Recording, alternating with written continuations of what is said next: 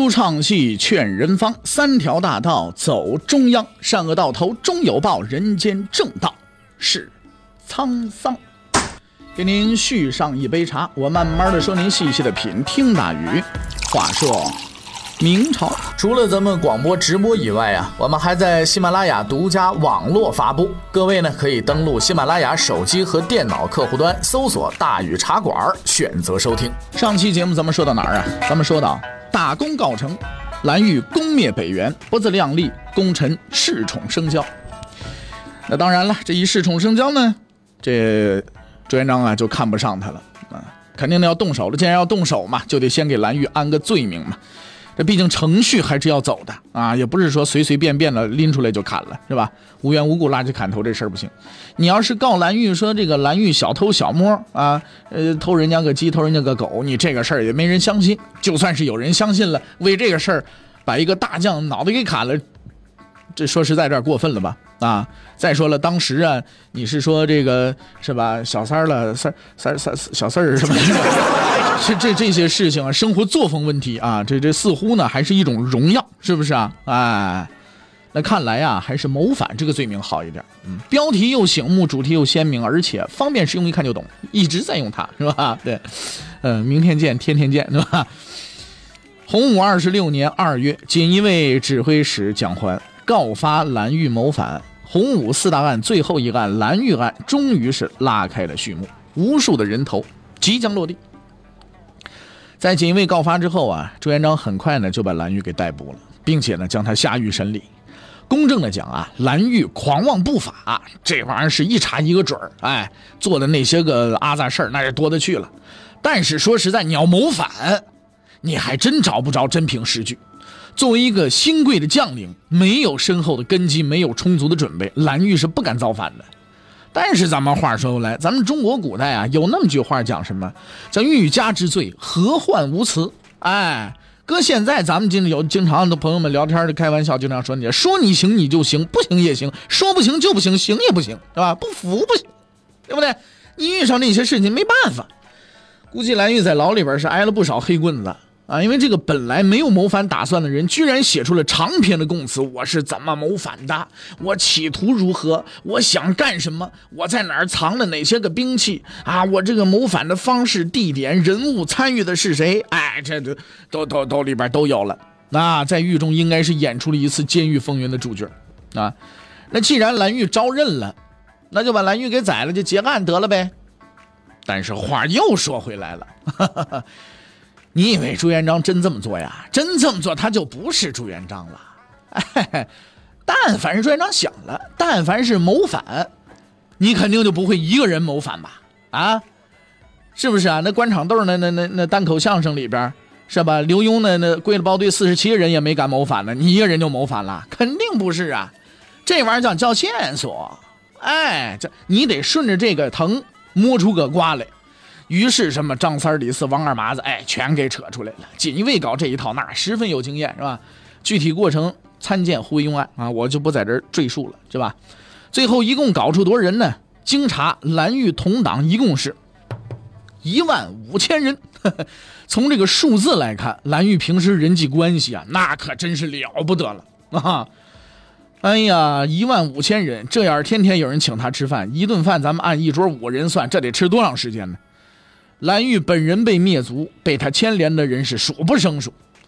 因此案被杀的一共是一个公爵，十三个侯爵啊，两个伯爵啊，公侯伯子男就差只剩下两级了。各级官员更多。那些在胡惟庸案中幸存下来的人，曾经心存侥幸，他们没想到自己不过就多活了十几年，终究没逃过这一刀啊。这些因为蓝玉案被杀的人死后也没有得到安息，他们的名字被编成了什么呀？逆臣录啊！如果说列出一万五千人的名字，列名啊，至少是两个字，再加上字儿啊，那古人都有字嘛。你这这谁谁字谁谁，咱就这么算的话，是不是？那就五个字。这份逆臣录大概是在三万字到七万五千字左右。你看，赶上一份硕士论文字数了。但是这篇论文的不同之处在于什么呢？在于文章中的每一个字都是用血写成的。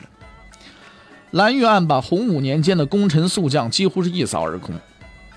从洪武十三年胡惟庸案开始啊，到此也应该告一段落了。该杀的杀了，不该杀的也全归了包堆，一口气都杀了，大伙儿都歇一歇得了。哎呀，蓝玉这一生啊，那是极富戏剧性的一生。前半生一直笼罩在各位名将的阴影中，没有太多表现的机会，历史也没亏待他。在他的后半生，让他成了主角了，哎，建立了自己的功业，却又在他最出风头的时候，将他拉下马。你说这是天意吗？当然不是。蓝玉的悲剧并不是历史造成的。而是他性格缺陷的必然结果。但值得欣慰的是呢，他终究不负名将之名，用赫赫战功证明了他自己。他的不朽功绩将记入史册，为后人追忆。从这个角度来看，他似乎又是幸运的。在蓝玉案当中啊，朱元璋挥动屠刀，还有更深层次的原因。其实大伙儿也能想得到啊，呃，杀掉一个小小的蓝玉，何必要牵连这么多的人呢？而且蓝玉并不是胡惟庸，他的同党并不多，朱元璋却不断的把很多无辜的人当做蓝玉同党一块儿都给宰了，这就值得我们分析了。朱元璋行为的背后到底隐藏的是什么目的呢？哎，这个时候呢，滚筒洗衣机又该上场了，是不是啊？啊，我说什么滚筒洗衣机啊？我们还要把这个案子放滚筒洗衣机里洗一洗吗？嗯，挖来挖滚筒洗衣机啊，对，是吧？这叫就是咱们就拿工藤新一是吧？啊。这个名侦探柯南，嗯，咱们代表一下侦探又来了，对不对？前面咱们说了很多看上去不相干的事儿，其实有着紧密的联系的。在枯燥的历史历史资料里边，往往隐藏着事实的真相，就等着你自己去发掘去了。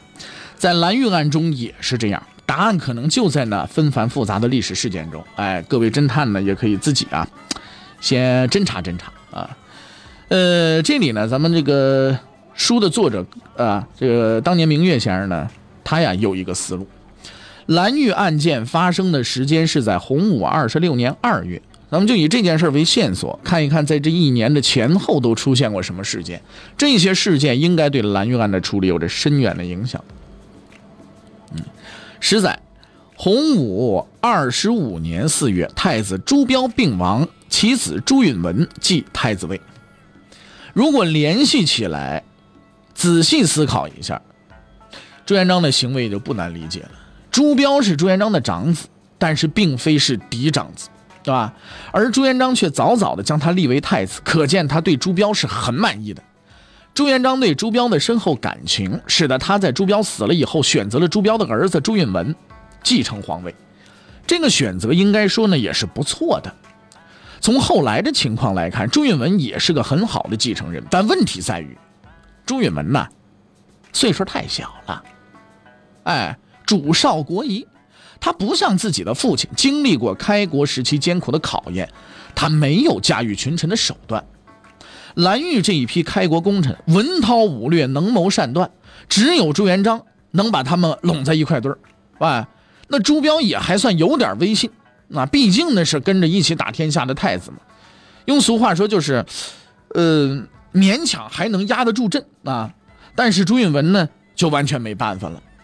自己辛苦打下的江山，怎么能拱手让人呢？两宫走狗之类的，得先清理干净了，这样才能保证朱允文的皇位。咱们现在的很多这个史学家呢，对这个朱元璋杀功臣的动机目的啊，也基本呢就持这个观点啊。但是呢，咱们话说回来，人云亦云这件事情呢，每人都会做，是吧？再对史料进行分析，再得出自己的结论，才是科学的历史观。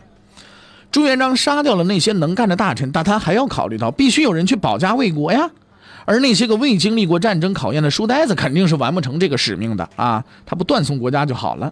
朱元璋完美的解决了这一矛盾，当然了，就是他自己认为的啊。他把自己的几个儿子分封到了各地，这些人历史上称为藩王，允许他们拥有自己的部队。这件事儿你必须得佩服朱元璋。他也想到了这几个藩王有可能会造反，于是他创造了一整套制度来制衡各藩王的权利。这一套制度，我们在后来的时候，哎，这个会有详细的介绍啊。应该说，他所制定的藩王制衡体系是相当完善的。但是呢，任何事情都没有完美这一说。再仔细的人也会有疏漏，朱元璋也不例外。他的这个体系有一个微小的漏洞，后来的事实证明，这个漏洞虽小，但是致命。另一个故事也可以说明朱元璋杀害功臣的动机。说有一回朱元璋又要杀掉大批的功臣，朱标看不过眼了，就劝他这个父亲说：“陛下，杀人太多呀，恐伤了和气呀。”朱元璋这边呢不作声，叫人呢找了一根带刺的木头棍子丢在朱标跟前你捡起来。”朱标也不白痴啊，瞅着那带刺的，那当然不能捡了，你捡扎手啊。朱元璋就说了：“说我为什么要杀人呢？我杀人，我就是要替你拔掉这根木棍上的刺。”这些都是危险人物啊！这件事儿很清楚地说明了朱元璋的动机。但是这个故事还有下半部分，从这一部分里，我们能够了解朱标是一个怎么样的人。朱标身为太子，却从来没有享受过皇帝的尊荣，但他也是一个重要的人物，咱们也有必要呢要介绍一下他。所以呢，这个在这里我们就说这件事儿。这个下半部分的故事是怎么样的呢？朱元璋不说了吗？我要替你把这根棍上的刺儿都拔掉，你才好选好捡这根棍啊，对不对啊？也就是说，皇位你才能接过去啊！这些都是危险人物啊！出乎朱元璋意料的是，太子朱标口气并没有被吓倒。哎，这个平时说话轻声细语的儿子居然敢反驳，而且话说的特别难听。朱标以同样冷淡的口气说：“嗯，皇帝是尧舜一样贤德的君主，那大臣才会是拥护尧舜的臣民。”这句话说的是分量实在太重了，隐含的意思是什么？上梁不正下梁歪啊！你有什么皇帝就什么臣子啊！你自己都拎不清呢，你还要求底下大臣都能拎得清？你开玩笑呢你！我朱元璋这一听，这就被惊呆了。哎，我这个儿子平时老实巴交的，这怎么这这这干什么呀？居然敢挖苦我了！朱元璋怒了，拿出当年打天下的气势，随手操起自己这个武器，这个自己的座椅啊，就朝太子就撇过去了。当然了，朱标这边呢也是身手敏捷，躲过去了。但是朱元璋的这一。一下子还是让他吓得不轻，回去呢就生了重病了。所以从这个故事里，我们可以看得出来，朱标啊确实是一挺仁慈的君主，而且这个人坚持原则，属于外柔内刚的那种性格。朱元璋这一生看人都很有一套，所以他选的这个继承人也应该是相当不错的。但是值得注意的是，我们从朱标的话语里也可以看得出来，他有着卓越的见识。那句“皇帝是尧舜一样贤德的君主，大臣才会是拥护尧舜的臣民”，实在是很有见地的。如果后来的崇祯皇帝能够懂得这一点，他那天下可能不会丢得那么快，更不会发出“大臣皆可杀”的感叹了。反正无论从哪个角度来看，朱标都是理想的继承人。自幼跟随朱元璋，谦恭待人，和大臣有良好的关系，见过腥风血雨而处变不惊，有着丰富的处理政事的经验，怎么看都是一个完美的皇位接班人。当然了，朱标对他，呃，朱朱元璋对他呢也很重视，在洪武十年的时候就已经把很多政事交给朱标来处理了啊，并且告诉了朱标，处理国家大事的四字诀叫人民勤断，全部的希望都寄托在朱标身上。可以说，当时的朱元璋最信任的就两个人，一个是马皇后，一个就是朱标。可是呢，上天似乎是要惩罚朱元璋，朱标比朱元璋死得早。这个噩耗彻底摧垮了朱元璋，他不顾大臣的劝阻，将皇位传给了年纪尚小的朱允炆。这也可以看得出，他对这个儿子感情是非常深的。我们从中也可以看得出来，朱标啊，确实实至名归的继承人啊。然而，在某些史料当中呢，却有着截然不同的记载，这又是怎么回事呢？记载朱元璋事迹最重要的史料，这就《明太祖实录》当中啊，是这么写的，说什么呢？说首先还是老一套啊，说这个朱棣啊。呃，刚出生的时候，那到处冒光啊，五色满室，是吧？然后呢，说这个朱元璋啊，十分的喜欢朱棣，不喜欢太子和皇太孙，甚至说呢，朱元璋屡次要改遗嘱，临死前要传位给朱棣，马是被太子矫诏阻止的。这些情节呢，我们这似曾相识，没什么新意。但是这毕竟是史料上的记载嘛，也不得不慎重的进行分辨啊。呃，这个咱们说呢，有这么说，所谓《明实录》啊，它是明朝史官的历史记录啊。大伙儿记住一件事情，我经常说那么一句话啊，就是只要这东西是人写的，他就一定有立场。哎，你看这个史料，它是谁编纂的，它有什么倾向，你基本上就能掌握这个史料它内容当中有什么倾向。了解了这个规律，你就可以哎，这个少走很多弯路。所谓《明实录》是明朝史官的历史记录嘛。自永乐夺位之后呢，对前朝历史多有篡改，这已经是不争的事实了。朱棣为了说明自己不是夺位，对继承人的确认问确定问题呢，更是极为重视的。出现这些记载，当不在意料之外啊。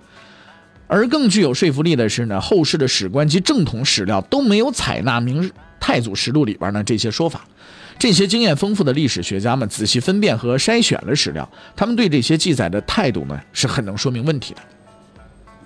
那么根据以上情况呢，我们应该可以推定朱标和朱允文是当之无愧的继承者。不可否认的是，朱元璋和朱棣的性格和做事方法那是很相像的，但这并不能成为朱元璋想要传位给朱棣的证据。事实上，朱元璋后来已经认识到其为政过严的问题，他教导太子以仁治国，并对早年政策多有修正。啊，朱元璋是一个成熟的政治家，他也明白张弛治国的道理，选择仁慈的朱标为继承人那是合情合理的。朱标呢是一个不幸的人，他的一生都生活在朱元璋庞大的身影当中，没有自治自觉的权利，生命线呢也不长，而他的儿子朱允文更不幸。这父子俩算得上是啊难父难子了啊，那难兄难弟的就不合适叫了，对吧？虽然历史已经过去几百年了，黄沙早已将那些个故往呢都已经给埋葬了，但是我们还是应该从那些啊故纸堆当中找出真相，还朱标父子一个公道，因为迟到的公道，它还是公道。那么前面呢，咱们说了一些朱元璋时代的一些重大的事件啊，咱们。是时候也该对呀明初的制度做一个概括性的介绍了。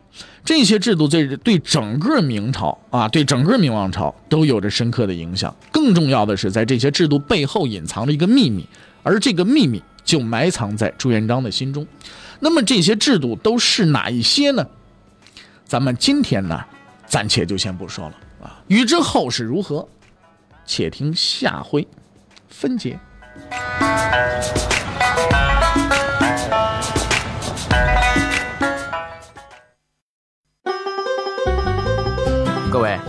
你想跟大禹交流吗？你想跟大禹辩论吗？你想给大禹指出错误吗？你想骂那孙子吗？来微信吧，微信搜索订阅号“大禹茶馆”，哎，就能实现了。记住啊，禹是宇宙的宇。